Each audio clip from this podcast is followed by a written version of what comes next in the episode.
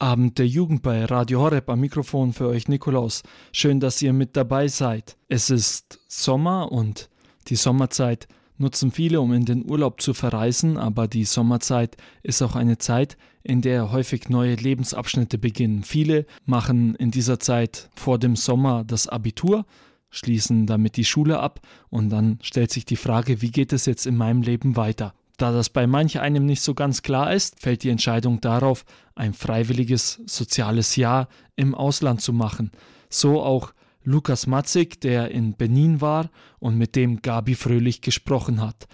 Wie es in Benin aussieht, hört ihr jetzt von ihm direkt. Du warst ein Jahr als, äh, wie nennt sich das ganz genau, das Projekt, das ihr mitgemacht habt? Äh, das, äh, Projekt, äh, das Programm heißt Weltwärts und ist vom Kindermissionswerk ähm, genau gefördert. Also da gibt es Entsendeorganisationen in Deutschland, die vom Bundesministerium für wirtschaftliche Zusammenarbeit werden die gefördert und organisieren das aber für das Ministerium quasi und das Ministerium stellt die Mittel zur Verfügung.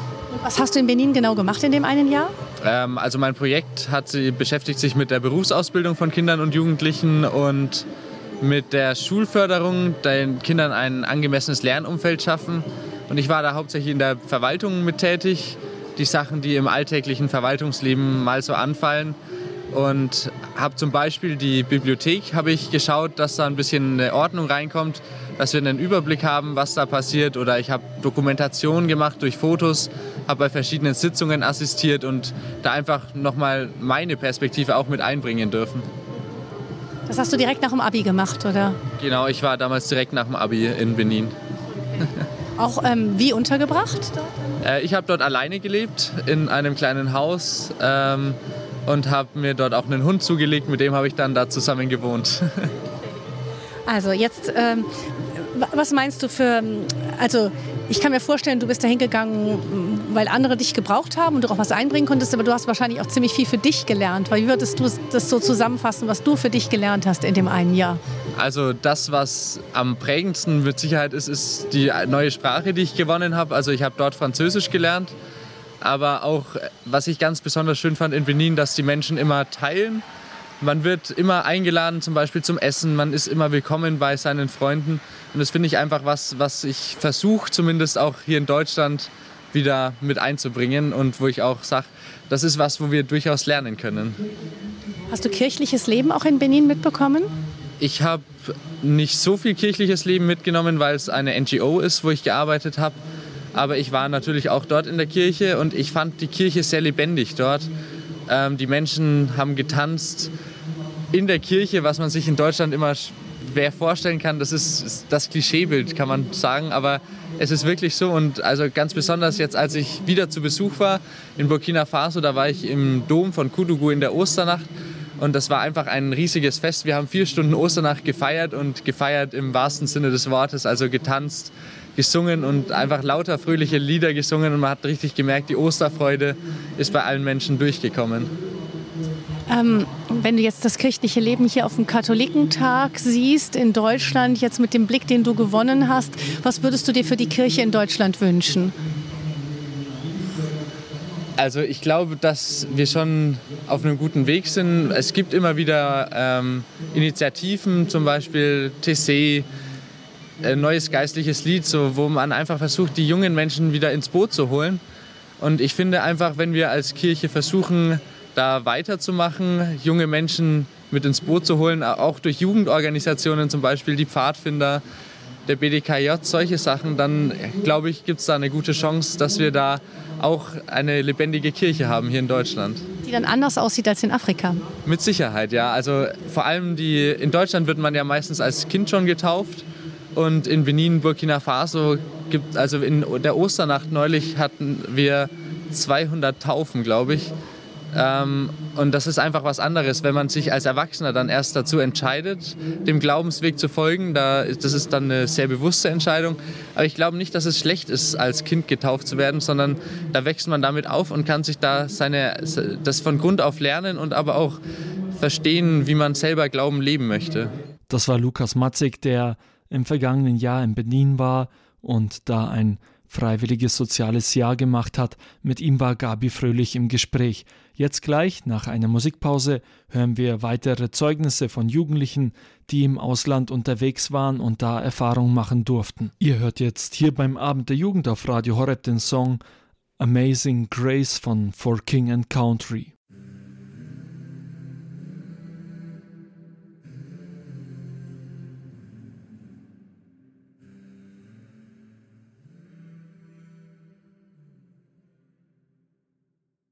Abend der Jugend bei Radio Horeb, das war For King and Country mit dem Song Amazing Grace.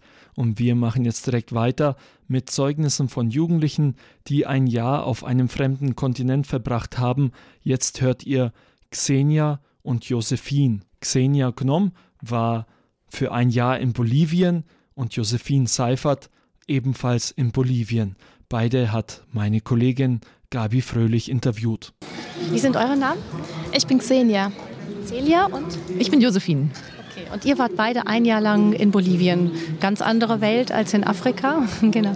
Ähm, für euch was. Ähm, was würdet ihr sagen, was ist für euch das Wichtigste gewesen, was ihr in, in Bolivien gelernt habt für euer Leben?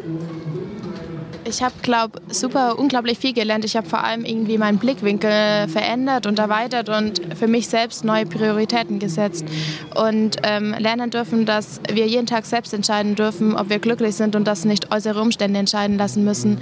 Habe ich von Menschen, die vieles durchgemacht haben und trotzdem ähm, jeden Tag Freude ähm, mich spüren lassen haben und mich glücklich gemacht haben und das zu schätzen und ähm, das ist auch das, was ich jetzt mitnehmen will, dass ich andere diese Freude, die ich habe, anderen Menschen weiterzugeben, egal was sie durchmachen und jeden Tag mich selbst dazu zu entscheiden, dass es ein schöner Tag ist und diesen Tag zu schätzen. Bei mir war es wohl so ganz konkret gesprochen irgendwie die Gelassenheit, die ich dort irgendwie neu kennengelernt habe. Ähm, Gerade so in irgendwelchen Problemsituationen. Also es ist wirklich beeindruckend, wie dort Problem, Probleme überhaupt irgendwie gelöst werden. Ähm, es ist ich weiß nicht, hier in Deutschland oder in Europa, keine Ahnung, ähm, halten wir uns in meinen Augen viel zu lange daran auf, keine Ahnung, ein Problem, erstmal dem, dem Problem auf den Grund zu gehen, den Schuldigen zu finden, all sowas. Ähm, das fand ich dort extrem beeindruckend, wie dort einfach gesagt wird, okay, so ist die Lage jetzt, ja, schauen wir, was wir daraus machen können. Und einfach diese Gelassenheit und ähm, einfach das Weitermachen, das, das fand ich sehr beeindruckend und habe ich versucht, mir so ein bisschen anzueignen und mit hierher zu nehmen. Ähm, und wie sieht es bei euch? Habt ihr das kirchliche Leben dort ein bisschen mitbekommen in Bolivien? Wie sah das aus? Ähm, meine Organisation war eine christliche Organisation und ähm, deswegen habe ich es auch in meinen Projekten und während meiner Arbeit erfahren dürfen. Und wir hatten ähm, auch eine Wallfahrt zu Ehren der Jungfrau nach Copacabana, dann mit ähm, unseren allen Kindern. Das sind, insgesamt waren wir über 1000 Menschen, die dann zusammen gereist sind, drei Tage lang, was ein super schönes Erlebnis war, einfach auch diese Gemeinschaft spüren zu dürfen. Vor allem auch ähm, mich selbst in diese Gemeinschaft einzufügen. Und ich war damals noch relativ neu, das war drei Wochen nach meiner Ankunft. Und das einfach einfach dieser Glaube und die Gemeinschaft ähm, an erster Stelle steht und nicht mein Anderssein und mein, ähm, dass ich mich noch nicht ausdrücken konnte und die Menschen nicht verstanden hat, sondern wir eher uns das alles andere verbunden hat und das ähm, in den drei Tagen ähm, irgendwie an Bedeutung war. Leben die Menschen dort den Glauben anders als äh, die Menschen hier bei uns? Ähm, ja, in gewisser Weise auf jeden Fall schon. Also der Katholizismus ist auf jeden Fall auch die vorherrschende ähm, Religion dort, aber es sind auch in weiten Teilen wirklich noch so ähm, auch eine richtige Verbundenheit zur Natur zu spüren und eben den Geistern der Natur. Also die Mutter Erde spielt dort eine ganz große Rolle.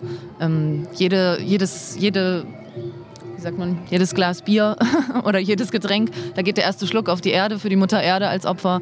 Ähm, keine Ahnung, auch im katholischen Glauben, also mein Projekt direkt war, hatte keinen kirchlichen Träger, aber das hat man trotzdem überall mitbekommen, dass zum Beispiel jedes Wochenende große Entradas, das sind so große Straßenzüge, wo die Menschen tanzend, also ihre traditionellen Tänze tanzend und mit lauter Musik durch die Straßen gezogen sind, jedes Wochenende zu Ehren irgend, äh, irgendeines Heiligen oder einer Jungfrau. Also ist auch sehr viel größer aufgezogen nochmal und ähm, ja, sehr laut und kräftig betont man da auch seinen Glauben. Ja. Sehr folkloristisch ist das mhm. dort auch. Ja, genau. Ich durfte auch an so einem Umzug selbst mittanzen in Oruro. Das ist sogar der drittgrößte Karneval weltweit. Und das war super spannend, dass dieser Karneval, was bei uns in Deutschland irgendwie, finde ich, sehr wenig mit dem Glauben zu tun hat, dort sehr viel mit dem Glauben zu tun hat. Und wir den eben zu Ehren der Jungfrau tanzen und sind dann ähm, die ganze Zeit bergauf getanzt, bis am Schluss wir oben am Hügel waren und da stand eine Kirche, in die wir dann eingezogen sind und die Jungfrau geküsst haben und dann auf Knien in unseren Kostümen da ähm, gelaufen sind. Und es war einfach eine super schön, diese Gemeinschaft da auch zu spüren und da Teil von dieser großen Masse zu sein, in diesen Kostümen und in diesem Feiern, auch in der Kirche, dieses ähm, feiern zu können. Ähnlich wie Lukas auch gesagt hat, dass wir einfach da richtig glücklich waren und eine ausgelassene Stimmung waren und die mit der Kirche zu verbinden. Glaubt ihr, dass die, diese, die Tatsache, dass die Leute dort eben gelassener sind, dass die ähm, ja auch mit Schwierigkeiten anders umgehen, dass das auch mit ihrem Glauben zusammenhängt? Ich glaube schon, dass der Glaube da eine Rolle spielt, weil ich äh, mit den Menschen, mit denen ich zu tun hatte, ähm, die viel Stärke aus dem Glauben mitnehmen konnten und einfach aufgrund von der Lebenssituation, wenn dadurch, dass sie viel durchmachen müssen und wenn sie dann dieses Gottvertrauen haben, dass es ihnen sehr viel weiterhilft. Und das fand ich unglaublich schön, auch das zu spüren. Das waren Xenia Gnom und Josephine Seifert. Beide haben ein freiwilliges soziales Jahr in Bolivien gemacht. Für euch gibt es jetzt wieder Musik hier beim Abend der Jugend auf Radio Horeb. Hier ist die Emanuel Lobpreis Werkstatt mit dem Song Der König lebt.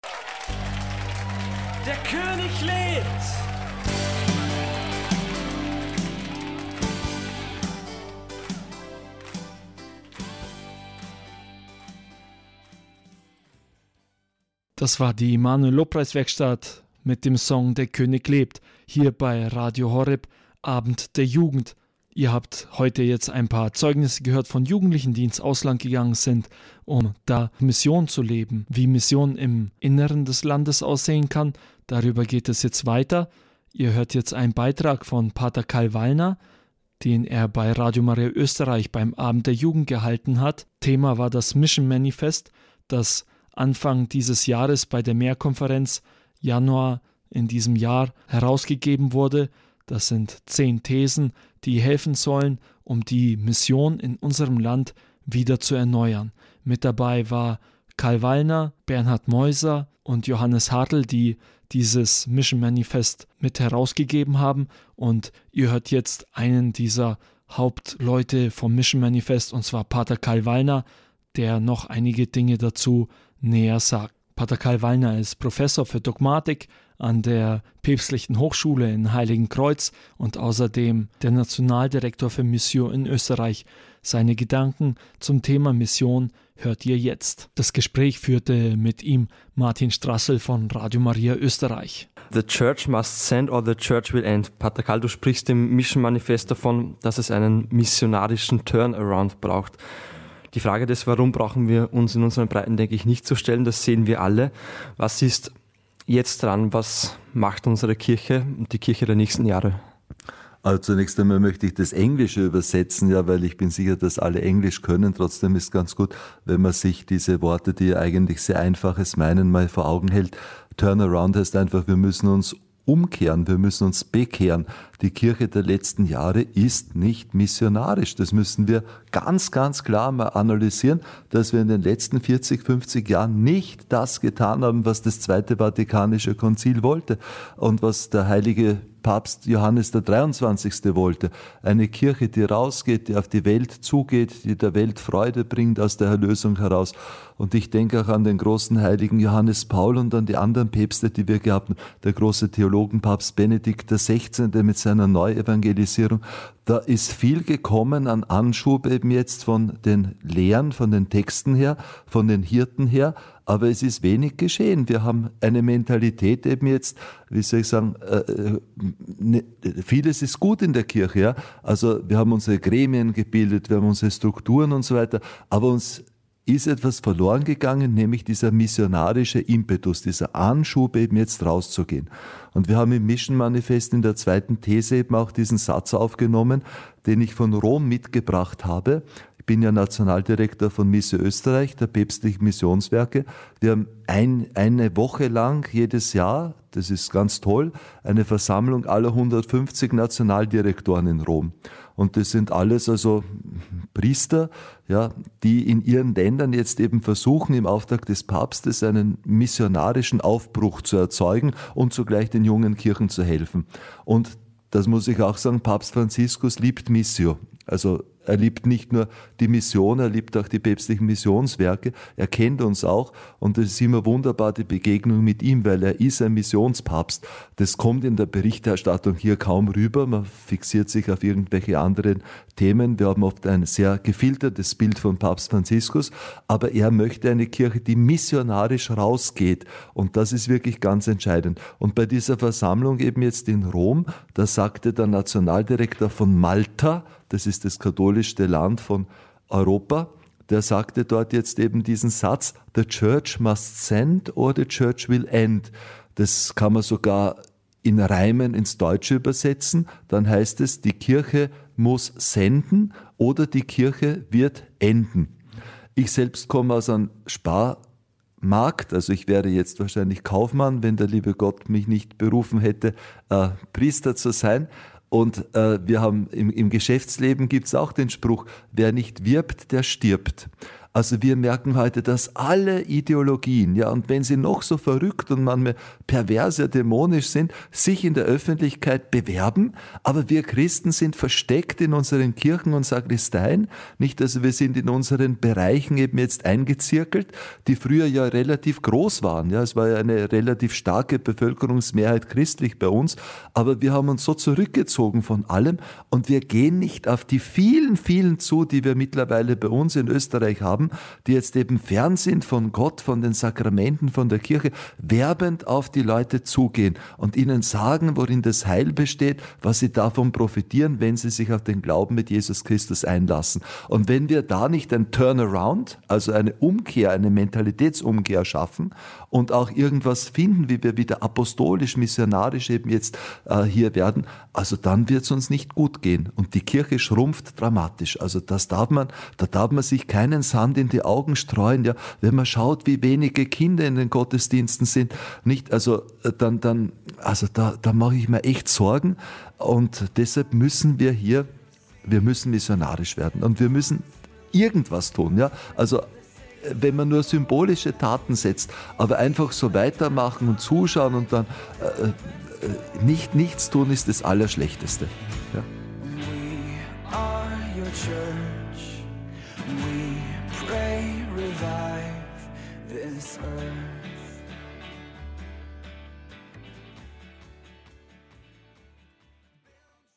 Und was empfiehlst du jetzt, um missionarisch zu werden? Was, was braucht es da? Wo beginnt unsere Mission? Was ist da dran für jeden persönlich oder für jeden Einzelnen jetzt in dieser Situation?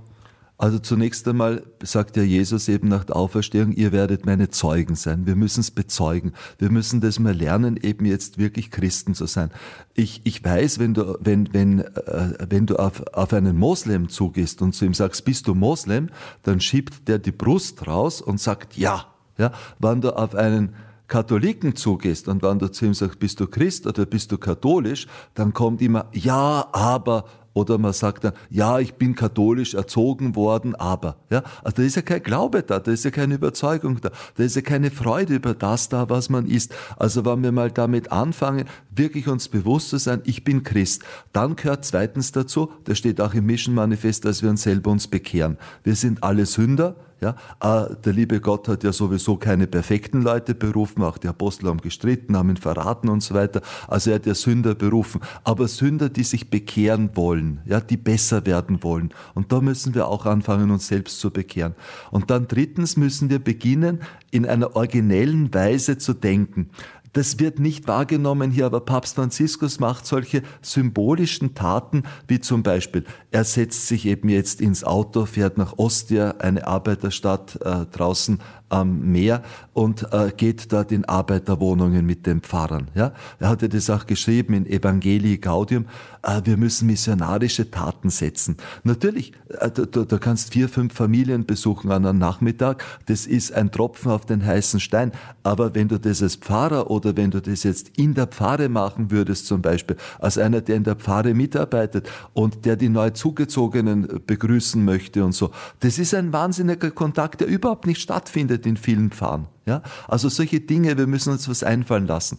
Das Mission Manifest ist ja eine Sache, die haben wir nicht gemacht, damit man dort unterschreibt. Ja, also wir sind ja in Österreich wirklich, also fast möchte ich sagen, neurotisiert mit innerkirchlichen Unterschriften, Aktionen in den letzten Jahren. Das sollte überhaupt keine Unterschriftsaktion werden, sondern man soll dort mitmachen, wenn man eine missionarische Idee hat, ja, eine missionarische Aktion, eine missionarische Initiative. Schauen Sie, wir haben jetzt im, im, in der Votivkirche in Wien eine wunderschöne neugotische Kirche, ja, äh, liegt zwischen Universität, nicht dort und dem 19. Bezirk, völlig brach, ja, ein reines Museum. Und jetzt hat die Studentenseelsorge in Wien, wir haben begonnen, dort mal drinnen zu beten. Es war gleich bei der ersten Veranstaltung, beim ersten Abend, Prayer Night for Vienna oder so, wie wir es genannt haben, wir werden da weitermachen, waren gleich 300 Leute da. Es waren viele Beichten. Es ist zum Beispiel ein Mädchen reingekommen, wurde erzählt, es sind auch äh, Jugendgruppen ausgeschwemmt aufgeschwärmt und haben eingeladen in die Kirche hinein und da sind dann auch welche reinkommen. Ein Mädchen ist völlig ahnungslos, auch eingeladen worden, ist reingekommen, setzt sich dorthin und dort sitzt ein Priester zur Beichte. Sie wusste das nicht. Dann hat der Priester sie gefragt, ja, ja wie geht's dir? Willst du beichten? Dann hat die gebeichtet. Sie war ganz begeistert. So, so geschieht missionarische Tat. Oder ein anderes Beispiel, nicht? Äh, ich habe das in Amerika gesehen, wie dort eben jetzt vor der Kirche schon immer jetzt eben Mitarbeiter der Pfarre stehen, die die Gläubigen begrüßen und nachher auch verabschieden. Ja, das ist ja völlig ausgestorben bei uns, weil man immer davon ausgegangen ist, die Leute kommen und kennen sich eh alle. Das ist aber nicht mehr so. Ja, in Heiligenkreuz zur Jugendvigil, da sind wir Mönche immer schon draußen am Parkplatz, wenn die Jugendlichen mit dem Auto kommen und sagen da schon Hallo und Grüß Gott und wie geht's da und geleiten sie dann in die Kirche. Sowas ist missionarisch. Und da gibt's viele, viele Ideen und auf unserer Homepage Mission Manifest Online sammeln sich inzwischen solche solche Ideen. Wir brauchen solche Best Praxis äh, also äh, Beispiele, äh, weil es gibt kein Generalkonzept, also keine, keine Generalrezepte. Also es gibt nicht das Antibiotikum, das jetzt mit einem Schlag ja diese ganzen Krankheiten, die die derzeitige Kirche hat, heilt. Ja. Aber es gibt viele kleine Schritte eben jetzt zu einer Heilung und die müssen wir sammeln, müssen wir verkünden. Und wenn wir wo was Gutes sehen, zum Beispiel, ich habe jetzt die Idee, ist gekommen von ihm, ein missionarischer Nikolaus. Ja, also dass der Nikolaus, viele Leute wollen am 6. Dezember einen Besuch vom Nikolaus eben jetzt für ihre Kinder haben. Und die Idee, dass dieser Nikolaus, wenn der wirklich im Glauben steht, dann kann er den Kindern dort was über die Bibel erzählen, ja, er kann mit ihnen beten und so weiter. Also solche Ideen kommen da rein und die müssen wir propagieren, ja, und so in kleinen Schritten eine Mentalität mal schaffen, die wieder den christlichen Glauben schätzt, liebt und bewirbt. Das heißt, es braucht eine eine Art Willkommenskultur in dem Fahren und auch ein Hinausgehen zu den Menschen, die gar nicht in Berührung kommen mit dem Fahren. Das ist ja wirklich aus dem Blickfeld äh, geraten, nicht? Also man, man schaut immer nur auf das, was man in der Pfarre schon hat, ja. Äh, es gibt viele, also man kann das nicht generalisieren, weil es gibt auch wirklich Pfarren im Aufbruch. Aber wir brauchen wir brauchen Gemeinden, die wegkommen von der bloßen Erhaltung eines Kulturchristentums. Das beginnt ja auch in der Art und Weise, wie dann auf die Sakramente der Erstkommunion, der Erstbeichte, der Firmung, der Ehe vorbereitet werden, dass das wirklich auch in den Glauben hineinführt. Zum Beispiel bei der Erstkommunion ist es eindeutig zu wenig, eben jetzt die Kinder zu Christus zu führen. Wir müssen schauen, dass wir die Eltern auch kriegen, ja, weil die Eltern wollen zwar, dass ihre Kinder zur Erstkommunion gehen, aber verstehen oft selber am allerwenigsten wenigsten den Sinn der Erstkommunion-Vorbereitung. Ich hatte das selber, wie ich Pfarrer war in da habe ich immer die Eltern auch, da mussten immer ein paar Eltern dabei sein beim Erstkommunionunterricht mit der Folge, dass dann Leute wieder in die Kirche eingetreten sind. Ein Vater kann ich mich konkret erinnern, weil er plötzlich sich für den Glauben zu interessieren begonnen hat. Also solche kleinen Schritte brauchen wir, aber es braucht eine Schubumkehr bei uns, weil wir in den letzten Jahrzehnten nicht, also ich, ich, ich zähle mich auch dazu, also wenn ich heute wieder Pfarrer war, ich war in den 90er Jahren, war ich Pfarrer, nicht, du hast halt einen bestimmten Kreis, nicht, du hast deine Frauenrunde, du hast deine, deine Bibelrunde, du hast deine Legion Mariens, hatte ich dort Gott sei Dank auch apostolisch und so weiter, du hast den Chor, Aber so dieses Hinauswirken wollen, also wenn ich heute Pfarrer wäre, würde ich schauen, dass ich viel mehr Leute um mich sammle, die eben dieses apostolische hinaus mittragen. Ich würde viel mehr zu den Zugezogenen gehen, zu denen, die noch nicht dabei sind, ja, und versuchen also auch was zu finden, wie ich die jetzt eben zu Jesus führe.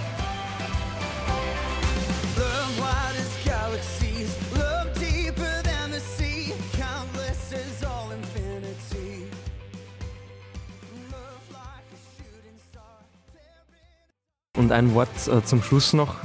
In deinem Kapitel hast du geschrieben, ite missa est, äh, raus, ihr seid gesendet. Du hast ein paar aufrüttelnde Worte dazu geschrieben.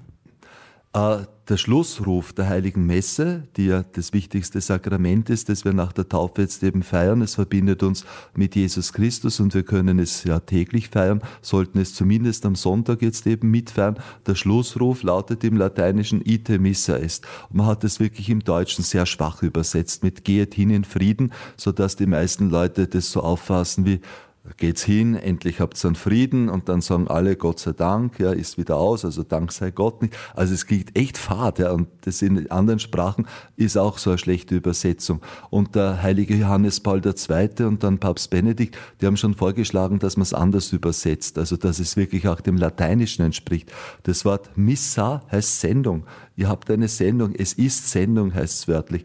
Nicht? Und wir haben es so nicht übersetzt und genau das ist auch rausgekommen. Eine Kirche, die ihren Frieden haben will, ja, aber nicht eine Kirche, die im Aufbruch ist.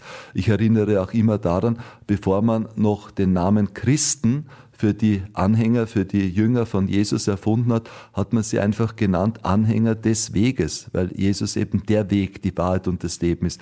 Und wir sind heute, wir sitzen halt, nicht? wir sind nicht auf dem Weg auf die Leute zu und das muss sich ändern. Und die Chance auch ergreifen, einen Papst zu haben, eben jetzt, der eben dieses Hinausgehen, nicht also neu gewinnen und so weiter, äh, zum, zum Mittelpunkt eben jetzt auch seines Programmes gemacht hat.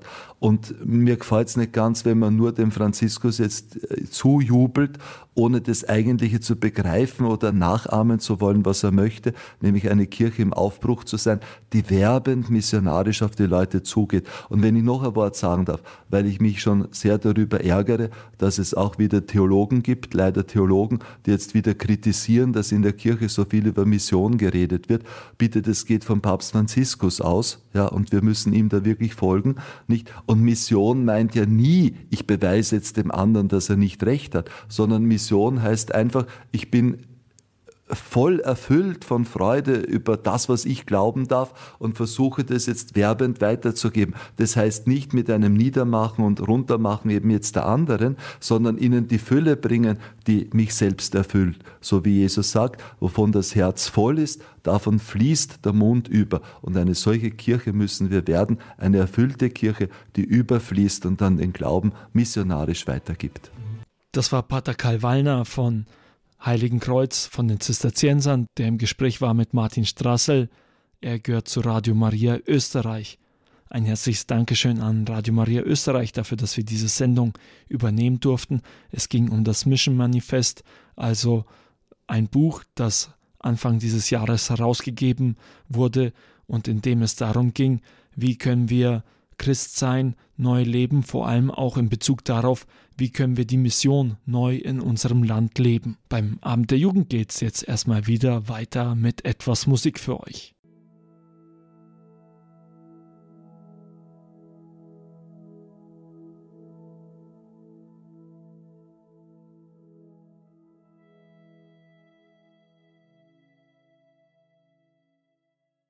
Abend der Jugend bei Radio Horeb am Mikrofon für euch Nikolaus. Seit dem 2. August läuft in Deutschlands Kinos der Film Welcome to Sodom. Dein Smartphone ist schon hier. Ob es sich lohnt, in diesen Film reinzugehen, worum es da jetzt konkret geht, das hört ihr jetzt von unserer Volontärin Nadja Neubauer. Ich habe ein neues Handy. Cool. Wie viel hat's gekostet? Ich konnte es einfach austauschen gegen das alte. Die Features sind so cool. Aber war dein altes Handy überhaupt so alt? Ich dachte, das wäre auch erst neu gewesen. Die Dinger sind noch ganz schnell veraltet. Man trägt sie aus dem Laden und schon sind sie schon wieder alt. Alle zwei Jahre kriegt man halt ein neues vom Vertrag. Was soll man machen? Warum sollte ich darauf verzichten, ein neues Handy zu nehmen? Ja, ist eigentlich schon cool. Immer ein neues Handy. Aber weißt du eigentlich, wo die alten hingehen? Ich weiß es nicht genau. Keine Ahnung. Hm, Ja, was passiert mit den alten Handys? Was glaubt ihr, wo der Schrott landet? Welcome to Sodom, dein Smartphone ist schon hier. So lautet der Titel eines Films, der den Alltag auf einer Elektroschrotthalde in Ghana dokumentiert. Was auf den ersten Blick nach langweiligem Ökofilm klingt, ist harter Tobak. Sodom is a tough place to be, where you find many, many strange things. I like Shakespeare. I just want to be in a place where I don't have to worry about the fear that surrounds me. Sodom and Gomorrah, they are wicked, wicked, wicked. They are killing people. So klingt der Alltag dort. Sie singen und tanzen inmitten einer Müllhalde. Welcome to Agobloshi. Bei Accra in Ghana ist eine der größten Elektromüllhalden der Welt. Rund 250.000 Tonnen ausrangierte Computer, Smartphones, Drucker und andere Geräte werden hier Jahr für Jahr abgeladen. Etwa 6000 Frauen, Männer und Kinder leben und arbeiten hier. Sie selbst nennen diesen Ort Sodom. Like. Gott vernichtete Sodom und Gomorra, indem er Feuer und Schwefel vom Himmel fallen ließ. So steht es in der Bibel. Für die Menschen in Agobloshi ist Sodom längst nicht Geschichte, sondern Wirklichkeit. Jugendliche stochern in den Müllbergen und zerkleinern den Elektroschrott in giftigen Rauchschwaden. Sodom is a beast. Sometimes you kill the beast, and sometimes the beast kills you. Sie leben vom Müll des Internetzeitalters. Viele werden womöglich daran sterben. Sie nehmen die Computer auseinander und werfen die nicht brauchbaren Teile ins Feuer. So vergiften die Computer der Reichen die Kinder der Armen. Und das biblische Bild von Feuer und Schwefel wird hier Realität. The fire is a monster. It can make you sick. For me, it is a good thing. The fire always creates something new, fresh copper. Der Dokumentarfilm Welcome to Sodom, dein Smartphone ist schon hier, lässt euch hinter die Kulissen von Europas größter Müllhalde blicken und porträtiert die Verlierer der digitalen Revolution. Nicht die Mechanismen des illegalen Elektroschrotthandels stehen im Vordergrund des Films, sondern die Lebensumstände und Schicksale von Menschen, die am untersten Ende der globalen Wertschöpfungskette stehen. An diesem unwirtlichen Ort ist ein Sozialgefüge entstanden, in dem jeder seinen festen Platz hat. Für die Jugendlichen und alle anderen, die hier leben, ist Sodom ein Synonym für keine andere Wahl und gleichsam ein Ort, an dem nicht nur apokalyptische Zustände herrschen, sondern auch Neues entsteht.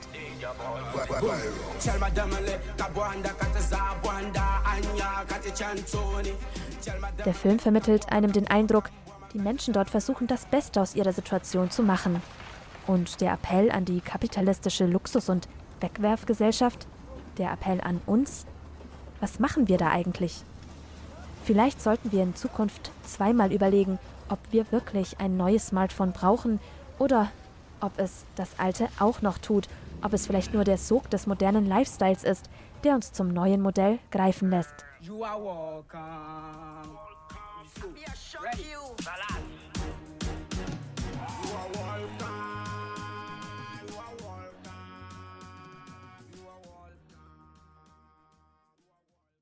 Das war Nadja Neubauer, die euch hier beim Amt der Jugend auf Radio Horeb den Film vorgestellt hat.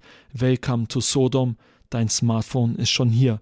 Der Film läuft seit dem 2. August in den Kinos. Das heißt, ihr habt die Möglichkeit, ab sofort diesen Film im Kino eurer Nähe anzuschauen. Jetzt gibt es wieder etwas Musik. Hier ist David Crowder mit dem Song Here's My Heart.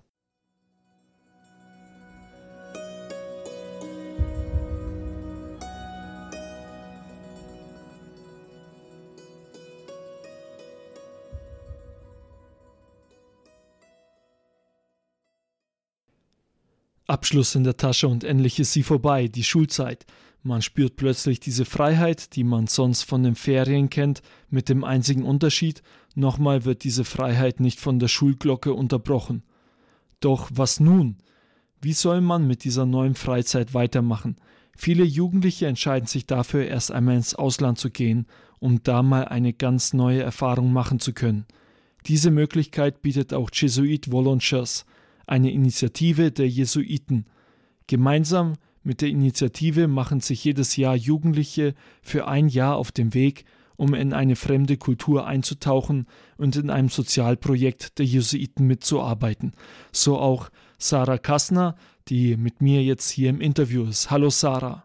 Meine erste Frage direkt an dich. Sarah, du hast äh, jetzt gerade das Abitur gemacht und gehst jetzt gemeinsam mit Jesuit Volunteers nach Kambodscha. Hattest du denn für die Zeit nach dem Abi auch andere Pläne als das Auslandsjahr? Auf jeden Fall. Man spielt ja immer mit dem Gedanken, dass das eventuell nicht klappt. Und ich wusste, dass ich nach dem Abitur nicht direkt studieren möchte.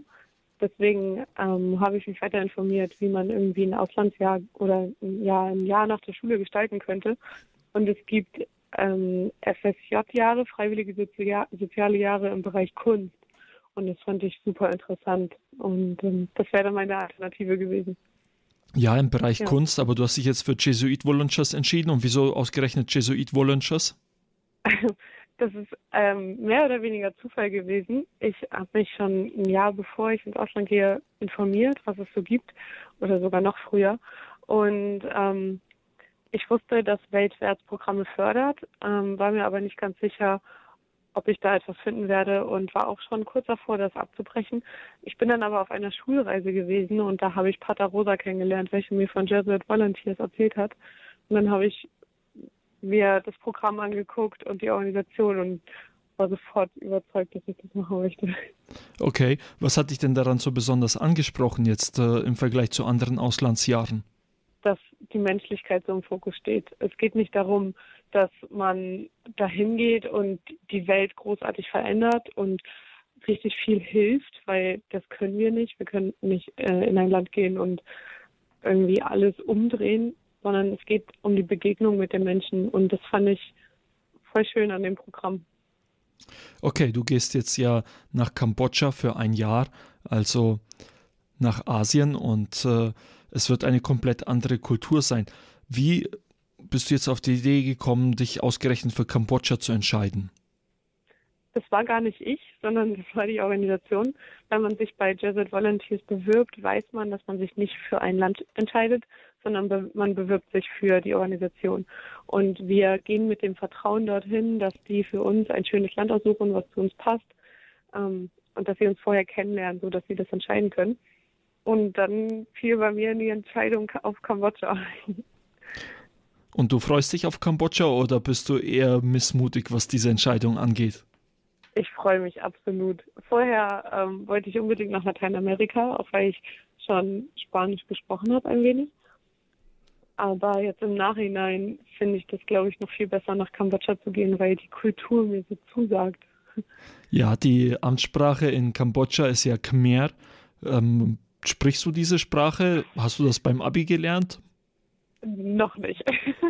Es gibt auch leider sehr wenig Kurse, wo man Khmer lernen kann.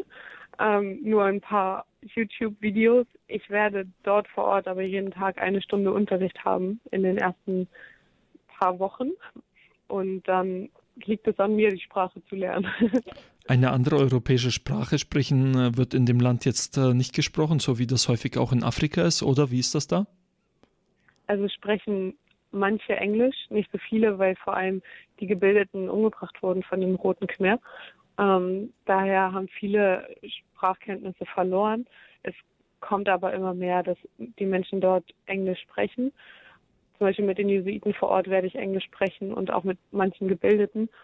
Aber ja, in der ersten Zeit werde ich mich eher weniger unterhalten können. Ja, das klingt ja auf jeden Fall sehr spannend. Wenn jetzt die Kommunikation so schlecht ist, du trotzdem in dieses Land gehst, da ist dann natürlich schnell die Frage da, was wirst du jetzt eigentlich konkret da machen in äh, diesem ganzen Jahr? Also du hast ja auch eine Tätigkeit, bist bei einer sozialen Einrichtung der Jesuiten, wo du mithilfst, aber wie sieht das jetzt konkret aus? Welchen Job hast du da? Ich habe mit dem Faser vor Ort gesprochen und es war eine Art Bewerbungsgespräch, bevor ich da genommen wurde. Und er hatte dann gesagt, meine Aufgabe würde vor allem sein, ein Freund der Menschen dort vor Ort zu sein. Also es geht weniger darum, dass ich eine, eine Unterrichtsklasse leite, weil ich auch selber gar nicht unbedingt weiß, wie man ein Handy zusammenbaut, sondern eher, dass ich für die Menschen da bin, wenn sie jemanden an der Seite brauchen. Ähm, ich soll die Nachmittage, Nachmittage gestalten, ähm, mit den Volleyball spielen, dann werden wir Ausflüge zusammen machen, die darf ich planen und vor allem, wenn die Jesuiten in eine andere Stadt fahren für irgendwelche Treffen, dann darf ich da mitkommen und die begleiten. Also du bist in erster Linie an einer Schule, das habe ich richtig verstanden, oder? Das ist eine Ausbildungsstätte, ja. Eine Ausbildungsstätte. Für junge Erwachsene. Okay, für junge ja. Erwachsene. Okay. Was für Erwartungen hast du denn, wenn du jetzt äh, dahin gehst? Ich denke mal, irgendein Ziel hat man ja dabei. Du hast gesagt, äh, viel helfen kann man jetzt nicht, so in dem Sinne, dass ich jetzt hinkomme und sage, ich verändere das ganze Land und alles wird nachher toll sein. Aber was ist dein Ziel, wenn du dahin gehst? Vor allem, dass ich vieles Neues erfahren kann und kennenlernen darf. Also wir haben uns auch vorbereitet über den ähm, Begriff Mission und haben für uns die eigene Mission finden sollen. Und meine, meine Mission ist es, dass ich dorthin gehe und Menschen zum Lachen bringe, wenn es ihnen möglicherweise auch noch so schlecht geht und dass wir uns alle irgendwie schön an dieses Jahr erinnern. Und vor allem auch, dass ich mich in Kambodscha einleben kann. Das ähm, ja, ist auch meine Erwartung an das Jahr, dass ich mich dann irgendwie auch da ein Stück zu Hause gefühlt habe. Ja, das ist schön. Hast du manchmal auch äh, eher dann so ein mulmiges Gefühl oder vielleicht Sorgen, Angst, wenn du daran denkst, dass du jetzt für ein Jahr in einem Land bist mit einer komplett anderen Kultur? Ja, absolut. Da äh, habe ich schon zahlreiche Bahnfahrten gedacht, oh mein Gott, das werde ich vermissen, was sonst immer so ätzend ist. Und man sind natürlich auch Gedanken, wie das ist, wenn man die Freunde nicht um sich herum hat, die Familie nicht, wenn man nicht mal den kleinen Bruder ärgern darf. Aber ich versuche, das alles irgendwie auf mich zukommen zu lassen. Und ähm, ich wollte das ja, ich habe mich dafür entschieden und ich freue mich da auch drauf. Und ich glaube dann eher, dass das alles schon gut wird. Und so wie es kommt, soll es auch kommen. Und dann habe ich ein bisschen Vertrauen darin, dass es auch gut wird am Ende. Wie werdet ihr denn äh, bei Jesuit Volunteers auf euer Auslandsjahr vorbereitet? Oh, sehr gut. Es gab einige Vorbereitungsseminare mit vorbereitenden Themen. Zum Beispiel haben wir da über kultursensible Kommunikation gesprochen. Was bedeutet eine Entschuldigung hier für uns in Deutschland und was bedeutet sie in einem Entwicklungsland? Ähm, dann haben wir über Gewalt in den Ländern gesprochen, auch über Gewalt an Kindern, weil viele in Länder gehen, wo Kinder als Erziehungsmethoden geschlagen werden. Ähm, wir haben über sexualisierte Gewalt gesprochen und vor allem über ein einfaches Leben, worauf wir uns einlassen. Ähm, wir haben auch über Nachhaltigkeit gesprochen, dass man ja auch bewusst leben soll, vor allem in den Ländern, wo es nicht so viel gibt, über Machtkonflikte und ganz, ganz vieles mehr. Also wir haben uns viel mit den Ländern, wo wir hingehen, auseinandergesetzt und uns in einige Situationen hoffentlich reinversetzen können, sodass es uns dann nicht mehr so schwer fällt. Ja, schön, da bist du ja auf jeden Fall gut vorbereitet. Wie ist das eigentlich? Kostet dich das etwas, wenn du jetzt da nach Kambodscha fährst oder wer finanziert das? Für mich kostet es nichts, weil ich ähm, in dem Programm von Weltwärts bin und Weltwärts fördert die Jesuiten und ähm, uns sollen keine Kosten zukommen. Genau. Und du berichtest ja auch regelmäßig dann in einem Blog über deine äh, Tätigkeiten in Kambodscha. Gibt es da dann auch Leute, die darüber dich finanzieren oder wie ist das? Also wir rufen zum Spenden auf, ähm, damit erstens das Projekt in Kambodscha gefördert werden kann und dass dort weitere Sachen passieren können. Man kann aber auch direkt an die Jesuitenmission spenden, die dann uns wiederum finanzieren. Genau, und das kann auch über den Blog passieren, ja. Ja, vielen Dank dir soweit. Du wirst ja dann auch regelmäßig hier bei Radio Horeb berichten über deine Einsätze in Kambodscha. Wir freuen uns schon auf deine ersten Beiträge, die dann in den nächsten Wochen kommen werden. Alles Gute dir, Gottes Segen Dankeschön. für deinen Einsatz und bis zum nächsten Mal. Bis zum nächsten Mal. Bis zum nächsten Mal sage ich auch euch allen, die ihr mit dabei wart an den Radios. Schön, dass ihr heute mit dabei wart. Der Abend der Jugend geht jetzt für heute jedenfalls mit der Sendung mittendrin zu Ende. Jetzt gleich dann noch die Sendung abgemischt. Dazu begrüßt euch mein Kollege Diakon Michael Wielert. Diese Sendung könnt ihr noch einmal nachhören. Geht auf unsere Homepage dazu auf www.horeb.org. Da findet ihr dann die Mediathek und da dann wiederum den Podcast-Bereich. Wenn ihr dann auf Abend der Jugend mittendrin klickt, könnt ihr diese Sendung noch einmal nachhören. Euch alles Gute, bis zum nächsten Montag, euer Nikolaus.